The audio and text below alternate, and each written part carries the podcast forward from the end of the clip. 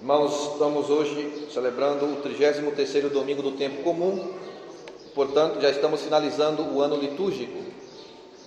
São 34 semanas, estamos na penúltima semana do ano litúrgico. Daqui a 15 dias estaremos já celebrando o advento do Senhor.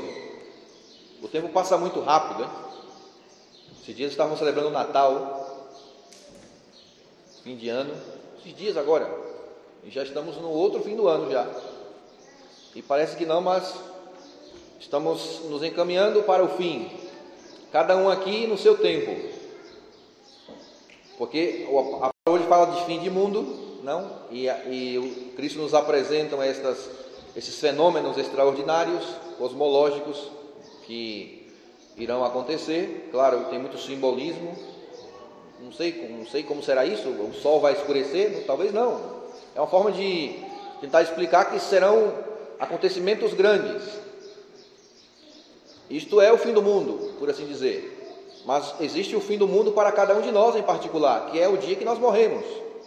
No dia, o dia da tua morte é o fim do mundo para você. E depois, de uma forma genérica, mas abrangente, haverá, segundo a Escritura, hein? sou eu que falo, o fim do mundo, no geral.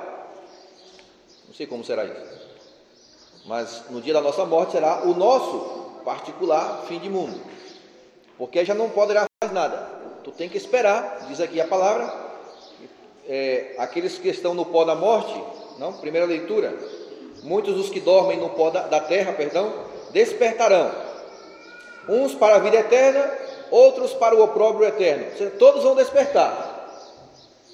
Uns para a glória e outros para a não glória. Mas haverá despertar. Isso está escrito, isto é profecia de Daniel, mas também é aquilo que a igreja fala. Mas enquanto isso, nós estaremos esperando que todos esses acontecimentos aqui se deem. E algumas pessoas vêm com história de que é, ah, a pandemia é fim de mundo, essas conversas aí é, apocalípticas, escatológicas, não? Culpa muito de toda essa a internet, a gente entra na internet, escuta tanta coisa. Você consulta coisas importantes no Google, como se o Google fosse a verdade absoluta. O oráculo de Matrix, o Google, para você. Outro dia me falaram, ah, eu vim confessar, padre, porque finados eu deixei de ir em finados porque é preceito. Não é preceito, finados. A pessoa vê na internet, ou vê alguém falando aí, numa live dessas, e o padre, ou sei lá quem diz, ah, eu, eu erro também, hein? não sou perfeito, por favor. Mas temos que pesquisar e ver se é isto. Finados não é preceito. É tradição. Você normalmente vem na missa de finados para rezar pelos teus defuntos, pelos teus parentes que já faleceram. Então, tradicionalmente, nós vamos à missa de finados. Mas se alguém deixar de ir, não está pecando, não é preceito. Comer carne na sexta-feira, por exemplo.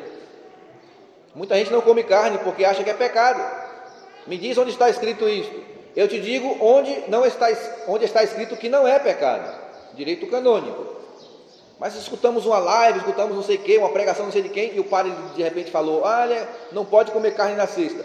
Vem aqui no escritório uma hora, vou te pegar o direito canônico e dizer lá onde está escrito. A palavra do direito canônico diz, cânone 1500, 1150, alguma coisa, diz que se pode substituir a palavra que se usa é comutar, substituir a abstinência da sexta-feira por uma obra de caridade. Ou seja, se tu der uma esmola na sexta, ou se tu visitar alguém doente, ou se tu fizer alguma caridade na sexta, tu pode substituir essa caridade pela carne. Tu pode comer carne e depois faz alguma coisa. Por exemplo, isso dá lá direito canônico. Ou seja, não é obrigado. Se alguém quiser fazer uma devoção particular dela própria, específica, assim, eu não quero comer pronto, é um problema teu e tu receberás as graças, mas não é uma coisa geral, não é uma obrigação geral da igreja. Vocês dois, oi, rapaz, nem escuta. Desfilaram aí na passarela. Ô, oh, fiquem quietinhos aqui. Vocês já são bem grandinhos, já entende o padre bastante. Quando é menorzinho, aquele pequenininho não nem falo nada, que ele está assim ainda, ainda aprendendo, não se dá conta ainda. Então, vocês dois aqui já são espertinhos já já, dá, já dão nó e pingo d'água. Há muito tempo. Então, cuidado com aquilo que nós escutamos por aí. E agora é a pandemia. A pandemia é fim de mundo, é fim de mundo. Que fim de mundo o quê? Que história é essa? Essa pandemia não é nada para aquilo que, que poderá acontecer. Tanta gente fica escandalizada. Ah, quantas pessoas que morreram. Morreu, gente, sim, mas não foi assim também, não. Pega a peste negra. Aí sim morreu gente. Morreu quase a Europa inteira. século XIV. Quase a Europa inteira morreu com essa peste. A gripe espanhola, Nossa Senhora. A Segunda Guerra Mundial, conta aí. 50 milhões de mortos. 50 milhões. Vou repetir: 50 milhões de pessoas morreram na Segunda Guerra Mundial. Conta aí. Estamos falando de 20 Brasílias morreram. É gente pra caramba, hein? E não acabou o mundo, não. Porque quando acontecem essas catástrofes, esses, esses acontecimentos assim de guerras, de bagunças, por exemplo, na, no ano 70, na época de Cristo, quando Roma, Roma destruiu, o Império Romano destruiu Israel, Jerusalém acabou com tudo, muita gente pensou que naquele momento ali seria o fim do mundo. Não. E foi uma devastação, hein? Quando o Império Romano entrou aí em Jerusalém e arrebentou com tudo, destruiu o templo, ficou lá só o muro das lamentações. Naquele momento, muita gente achou, é o fim do mundo, sei, nada, nada, nada, nada. E aí vem tanta coisa que aconteceu na história, tantas batalhas, tantas lutas, tantas guerras, e aí estamos aí até agora. E a mais devastadora, sem dúvida, a Segunda Guerra Mundial, foi pesada. Mas nada, não, não foi o fim do mundo. E não saberemos quando será, porque diz aqui: nem o dia e a hora, nem o, nem o Pai, não, perdão, nem os anjos do céu, nem o Filho saberão, somente o Pai. Nem a Virgem Maria sabe, porque às vezes escutamos que a Virgem Maria fez uma profecia, não sei de quê. Essas coisas de internet, temos que ter cuidado, hein? Nós temos que ter uma sabedoria própria. Nós não podemos simplesmente engolir tudo que nos empurram. É o que aconteceu nessa pandemia. Tudo que te falaram, tu acreditaste. Tudo, tudo, tudo. Tá, foi abduzido. Eu adoro essa palavra. Abduzido pela, pela mídia, pela mentalidade do mundo. E tu foi aí como um, um, um, cavalo que põe aquele negócio aqui, como é que chama aquele negócio aqui? E foi assim, ó, aquele, aqueles tampões. E não temos a capacidade de parar e falar assim, vem cá, é assim mesmo? Temos que ter uma capacidade própria de discernir as coisas. Não simplesmente engolindo tudo, empurrando, tudo é, tudo é, é empurrado para nós e vamos aí tranquilamente. O cristão não vive assim, irmãos. Aqui diz a palavra, na primeira leitura, que os que tiverem sido sábios brilharão como firmamento. Você é uma pessoa sábia ou você deixa que pensem por você? Você é tão preguiçosa a ponto de não pensar por você mesmo e tem que, que o outro pensar por você. E o outro pensa, o outro diz o que você tem que fazer, tudo, tudo, tudo, tudo. E você vai simplesmente como é, indo para o curral aí, como o gado, não que vai assim, sem se questionar, sem, sem se perguntar. Isso não é ser cristão, hein? Temos que ter um discernimento, e a palavra diz hoje: aprendei com a figueira. Olha que interessante isso. Nós temos que aprender com a figueira, uma árvore. O que é que acontece com a figueira? A figueira, ela começa a ramar, dá os seus ramos verdes, e as folhas começam a brotar, ou seja, a figueira está avisando que o verão está próximo. Interessante, né? As formigas também, aprender com as formigas. Sabe o que a formiga faz, né? Quando vai começar a chover, elas começam a criar uns monturos aí na terra, e uns caminhos assim. Elas dão um sinal, algumas criam asas, né? E vai chover. Você olha a formiga e sabe que vai chover. Você olha a natureza e sabe que vai acontecer alguma coisa. Quando sai uma nuvem daquele lado ali, vai chover aqui em Santa Maria. De lá já não chove. Interessante. Já perceberam isso?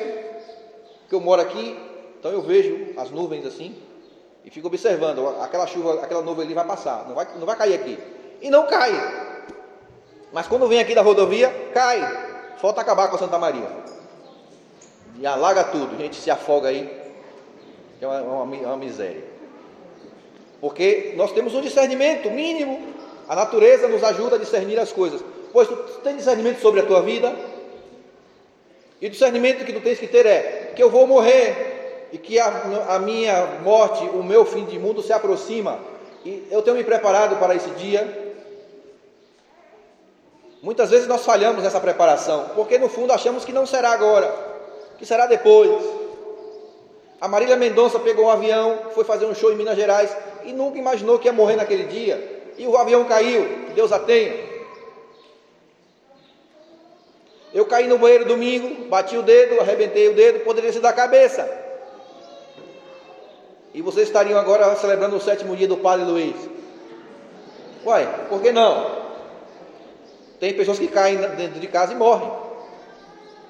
Eu estava aí, estava tomando banho. O Pascoal o padre estavam embaixo aí vendo televisão. Eu poderia ficar lá até. Não, não ia demorar muito, não, porque eu, como eu celebrei a missa às sete, então se eu não chegasse na missa, alguém ia perceber: olha, muita gente ia perceber. Aconteceu alguma coisa com o padre, porque não apareceu. Por, só por isso, e pela missa. Porque se não fosse a missa, ficar, ficaria três dias lá talvez. O que vai acontecer com muitos de vocês aqui? Tu vais talvez aí morrer em casa e depois de quatro dias, quando começar a feder, vão, vão descobrir. Fulano morreu porque fedeu. Como acontece, hein? Porque muitos de nós vamos viver e vamos morrer sozinhos. Criamos os filhos, criamos os netos, demos, damos a nossa vida pelas pessoas, tanta coisa que fazemos, no final da vida, com os teus 80, 70 anos, talvez vai estar sozinho na tua casa aí, e vai entrar no banheiro para escovar os dentes, vai escorregar e vai bater a boca no vaso. Tchau. Bye bye. Adiós. Até logo. E depois de três dias os urubus vão estar voando aí, fazer, opa, ninguém nem vai perceber. Tu que deu a vida por tanta gente, e talvez ninguém nem perceba. Eu já, outro dia eu escutei uma história dessa aqui em Santa Maria. Uma pessoa morreu, depois foi descobrir depois que estava já. Os vizinhos sentiram um cheiro aí. Na Europa é o que acontece, hein? Porque as pessoas vivem sós, vivem com um cachorro. Isso não é, não é mentira minha, é assim. A pessoa que não. Porque é difícil conviver com o outro. O ser humano é, é difícil convivência, não é fácil. Então o cachorro é mais fácil. O cachorro obedece, vou nesse sentido. Que não enche o saco, o cachorro não toma cachaça, não chega bêbado em casa, o cachorro, o cachorro não te chifra. O cachorro mais ou menos vai na tua onda. Então as pessoas preferem viver com cachorros do que com gente. Dá menos trabalho o animal. O gato não dá trabalho nenhum. Caga, né? Chato pra caramba, mas tá bom. Então a pessoa morre lá com o cachorro e ninguém percebe. Com três, quatro dias o cachorro está com fome. O que é que ele faz? Imagina o que é que ele faz. Tu acha que ele vai abrir a geladeira e vai fazer um sanduíche, né? O cachorro? Não, ele vai comer a pessoa. Claro, ele está com fome, o instinto é, é de sobrevivência, ele vai ter que comer alguma coisa. O sofá não vai comer. A mesa não vai comer, vai comer o que ele acha que pode comer, a pessoa que cuidou dele. E depois aparece lá a pessoa lá, o cachorro comendo. Pois, imagina a que ponto o homem chega. Pois, irmãos, nós somos chamados a, a ter um discernimento, a viver de forma distinta, a, a parar de viver alienados nas nuvens, de forma esquizofrênica. Temos que olhar para frente e falar assim: Senhor, tu me chamas para a glória. E eu preciso me preparar para esse dia, porque é o que me resta, é a única coisa que eu tenho certeza. Tu não tens certeza de nada da tua vida. Os teus planos vão fracassar, provavelmente. Você que tem 20 anos aqui, 25, ah, eu vou ser não sei o que daqui a 30 anos, tu não vai ser nada. Tu pensa que vai ser alguma coisa, aquilo que tu pensou agora não vai se realizar, não, já te digo. Eu nunca pensei em ser padre, quando eu tinha 20 anos, 18, 19, nunca pensava em ser padre. Você que tem 50 anos aqui, você quando tinha 20 anos pensou que ia ser o que é hoje? Não. Pode pensar, pode, volta, no, volta no tempo aí. Olha para a tua vida de 30 anos atrás e me fala se aquilo que tu é hoje foi o que tu imaginou. Ou seja, tu não sabe o que vai acontecer. A tua vida é essa constante incógnita. Essa palavra é bonita, né? Incógnita. Tu não sabe o que vai acontecer, mas o que eu sei é que tu vais morrer e que tu és chamado a ir à glória que nos preparemos para esse dia, irmãos. A única certeza que temos, porque esse tempo que temos aqui é tão curto, é mínimo, é ínfimo em relação à eternidade que nos espera. E a alegria, a boa notícia que eu vos dou hoje é uma só. Já termino, a última frase. Todos se acharem inscritos no livro serão salvos. Que livro é esse? O livro do batismo. Porque quando você foi batizado aqui, ou não sei aonde, no dia do teu batismo, o teu nome foi escrito no livro da vida. Isso diz o Apocalipse, diz Daniel, aqui hoje, na Escritura sempre tem alguma coisa relacionada a escrever o, livro, o nome no livro da vida, sempre. Pois o teu batismo é o que te inscreve no livro da vida. E quando tu fores para o céu e fores ser julgado, julgado por Deus, ele vai olhar no livro lá, aquele livrão lá, e vai achar teu nome aí. Esse rapaz aqui foi batizado pelo padre Luiz no dia tal, tal, tal, de 1950. Só, olha, tu não merece muito não, mas vou te deixar entrar, porque teu nome está aqui. Teu nome está aqui, tu foste, foste perdoado pelo sangue do Cordeiro, meu filho. Muitos pecados tu fizeste, mas a minha misericórdia é maior. Entra. Ah, entra logo. Antes que eu me arrependa. Cala a boca. Tem gente, tem gente que é tão chato que ainda vai discutir com Deus, que ainda vai questionar a Deus.